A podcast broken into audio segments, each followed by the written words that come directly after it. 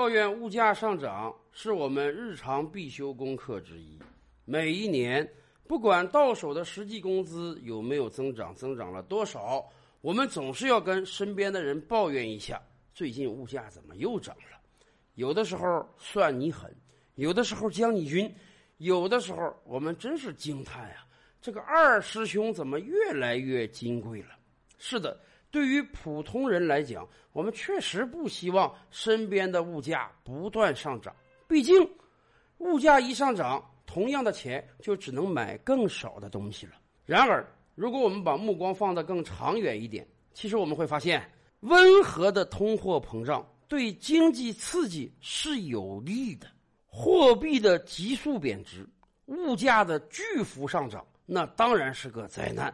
远看一九四八，近看津巴布韦。很多国家由于各种各样的原因，在一夕之间货币贬值千倍万倍，那当然是个灾难。货币贬值了那么厉害，当然物价也会上涨千倍万倍。然而，如果物价在一段时间以内以一个比较温和的状态涨个百分之三、百分之五，甚至百分之十，这对经济来讲未尝不是一件好事改革开放四十年以来，我国物价飙涨的已经很令人惊讶了。在世界各主流国家，我国物价上涨一定是最高的。有很多人回忆童年啊，一分钱买个冰棍儿，一毛钱坐一次公交车，几毛钱就能买一斤猪肉。是的，相比于今天的物价，那简直是十分之一、百分之一。全球没有哪个主流国家过去四十年物价上涨的这么离谱的。但是。我们工资上涨的更多，虽然我们抱怨物价怎么比小时候贵了这么多倍，然而每个人都得承认，你的生活比你小时候也好了很多倍呀。我们住上了更大的房子，有很多家庭拥有了轿车，家用电器更不在话下，而中国人人均食用蔬菜、粮食、肉类、海产品、水果的数量也比四十年前翻了几番。也就是说，物价的上涨，温和的通货膨胀，它不可怕，关键在于我们的收入要跟得上物价上涨的水平，而且这是一个相辅相成的关系。反过来讲，如果物价不上涨，工资也不上涨，难道这对一个经济体来讲就是好事儿吗？我们可以看看我们的邻邦日本，很多人津津乐道。日本商人啊，这个办事地道有良心，关键就在于日本不涨价。曾经很多年前就有一个新闻说，日本有一个啤酒厂商还是牛奶厂商啊，他们长达几十年售卖自己的产品都是一个价格，几十年啊。有一次因为各种各样的原因，他们要上涨那么五日币，也就是连一块人民币都不到。结果公司高层要集体出来道歉，说明啊，我们为什么要涨这么一点点钱？我们感觉涨了钱了，结果我们愧对日本国民了。这在日本不是孤立现象啊！疫情期间，日本有大量的餐饮业坚持不下去了，但是很多餐馆的选择是：我宁愿老板少挣点我宁愿。给员工降点工资，少雇几个人我也不能把我的产品价格涨上去。不管是牛肉饭还是寿司，不管是拉面还是乌冬面，还要保持以往的价格。为什么？低价格不变的价格，在日本已经形成一个惯例了。每个人都认为这个价格就是不能涨的，甚至。有很多日本人津津乐道的回忆啊，说从他的幼年到青年，甚至到中年，他身边的物价几乎没变过。比如说，在我国也很常见的吉野家牛肉盖饭，一九九零年的时候卖四百日币一碗，到了二零二零年的今天，哎，才卖三百五十二日币了，比当年还要降一点，甚至。有很多日本网友在翻看几十年前的日本电影电视剧的时候，突然发现，原来几十年前花多少钱吃碗拉面、吃俩寿司，今天花同样的钱一样吃得到啊！这简直令人太可怕了。我们刚才讲，几十年前我们一分钱能买根冰棍今天你还见得到一分的人民币吗？分币和角币早就退出我们的流通市场了吧？说实话，几年前就有个笑话：大街上你掉了一块钱都不会有人去捡，因为太不值当了。而日本还真不是这样啊！过去四十年，物价几乎没有变化呀。那日本老百姓岂不是生活在天堂之中了？当然不是了。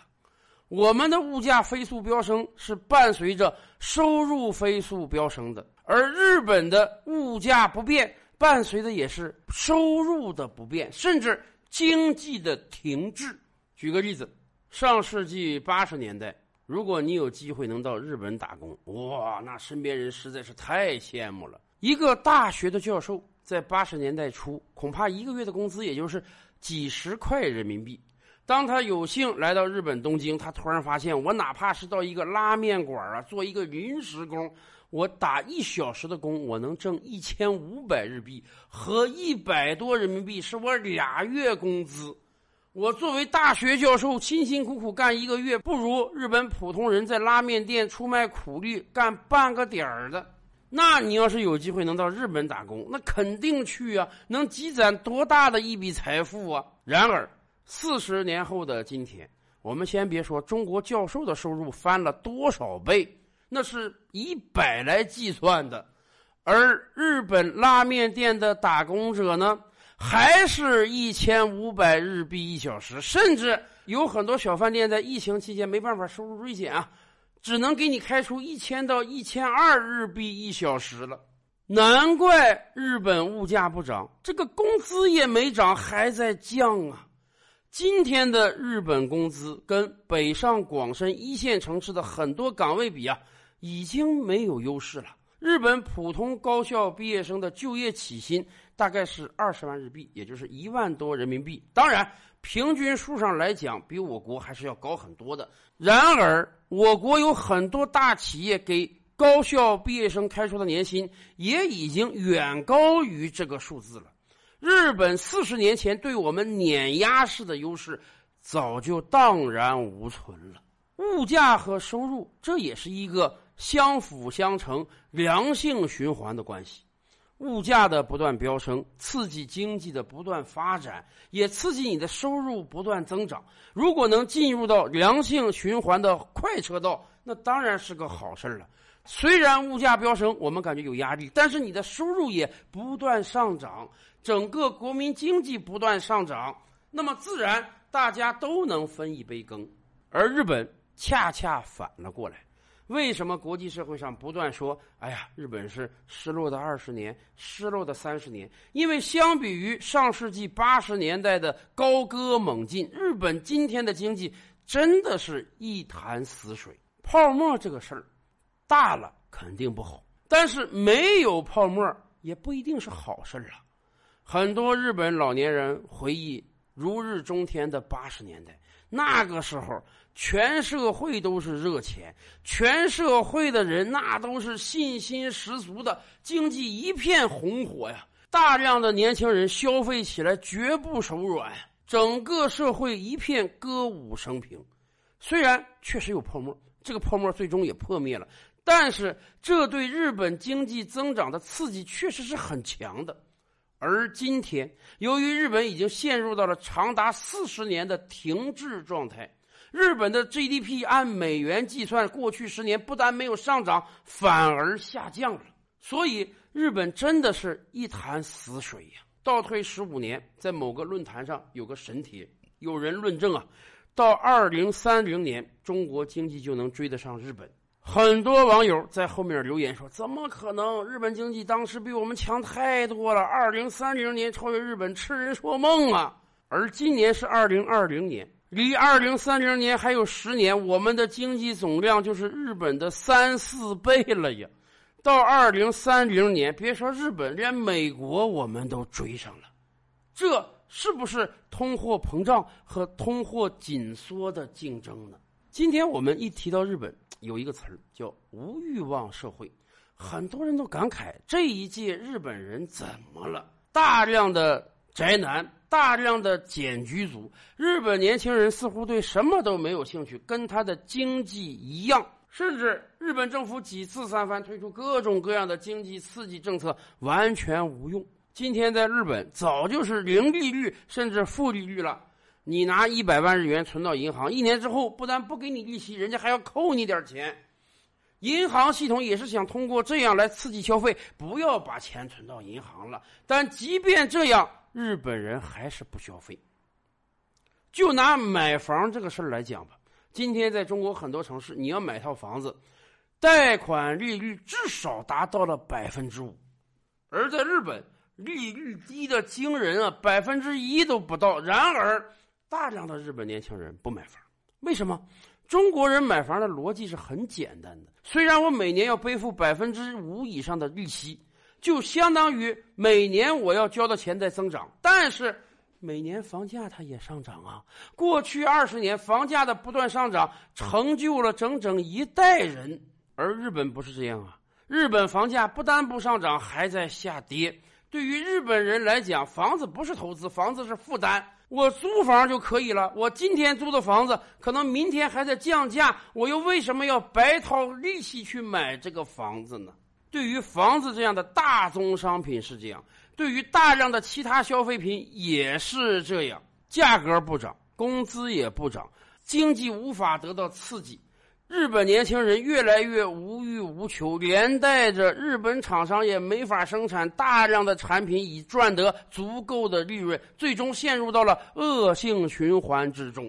最近两年，我国的消费主义盛行，我们经常讲这是一个物欲横流的社会。各路电商也好，放贷机构也好，使出浑身解数，就是要引诱你去买他的产品。当然，你没钱没关系，我可以借钱让你买。我们经常讲，这种物欲横流的社会不是一个好现象，它让我们这个民族长久以来的储蓄传统在慢慢瓦解。但是，凡事都有两面，我们也不得不承认。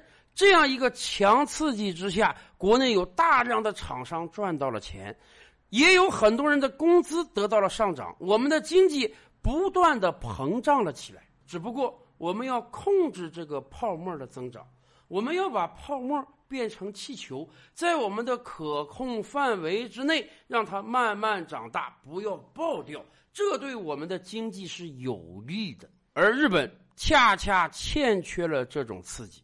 不管日本的政府、日本的厂商如何刺激日本人，哎，人家就是不愿意重新进入到物欲横流的消费主义社会中，以至于物价不涨，工资也不涨，继续进入到通货紧缩的状态中去。从这个意义上讲，您觉得日本物价四十年的不涨是个好事吗？照吕拍案，本回书着落在此。欲知大千世界尚有何等惊奇，自然是且听下回分解。